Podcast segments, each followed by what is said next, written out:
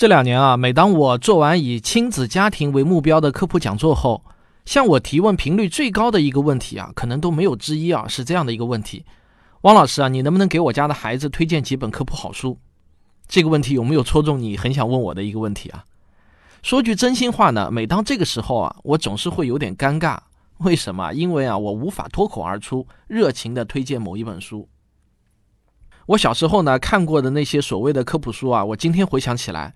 其实呢，大多数都是什么飞碟是外星人的飞船、金字塔的神秘力量等等所谓的世界未解之谜。那这些书在今天看来啊，无疑都是伪科学丛书，毫无科学精神可言。当我自己有了分辨科普书的能力的时候啊，都已经快三十岁了，自然也就不会再看面向青少年的科普书籍了。后来呢，随着女儿的渐渐长大，我就开始为她挑选科普书籍。我这才发现啊，要找一本让我完全满意的儿童科普书，竟然那么难。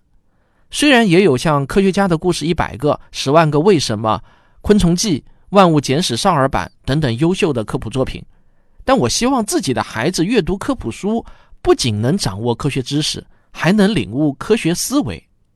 一个人的科学素养是由科学知识和科学思维共同组成的，两者是相辅相成、缺一不可的。所以呢，只有两者均衡发展，才能最大化的提升一个人的科学素养。也就是说啊，科学知识要学，但不能只学科学知识；科学家的故事要看，但是不能只看科学家的故事。所以呢，我就想写一套启发孩子科学思维的丛书，为我国的儿童科普书库做一些有益的补充。萌生这个想法呢，是两年前了。我的这个想法，就得到了接力出版社的大力支持。大家可能不知道，接力出版社是全国百强出版社，尤其擅长出童书。这两年来，在责编刘家地老师的全情投入下，才有了今天的这套丛书。那给孩子讲科学思维，其实远比给成人讲困难，因为科学思维的总纲是逻辑和实证，这是呢两个比较抽象的概念。因此啊，要让孩子能够理解抽象的概念。那就必须把它们和具体的科学知识、科学故事结合起来讲，不能是干巴巴的说教。所以啊，给青少年看的科普书，好看是第一位的。丢掉了这个前提，其他都是空谈。这套丛书分为三册，分别是《如果你跑得和光一样快》和《为什么量子不能被克隆》，以及《如何测量宇宙膨胀的速度》。三本书分别对应了相对论。量子力学和天文学三个领域，但实际上每本书又把各个领域的知识串在了一起。我会用通俗的语言、生动的故事来解答小朋友心中最好奇的那些问题。这些问题很可能是孩子总缠着问爸妈，但是爸妈又回答不上来的那些问题。例如，时间旅行有可能实现吗？黑洞、白洞、虫洞是怎么回事呢？光到底是什么东西？量子通信可以超光速吗？宇宙有多大？宇宙的外面还有宇宙吗？怎么样？这些问题你有一些共鸣吗？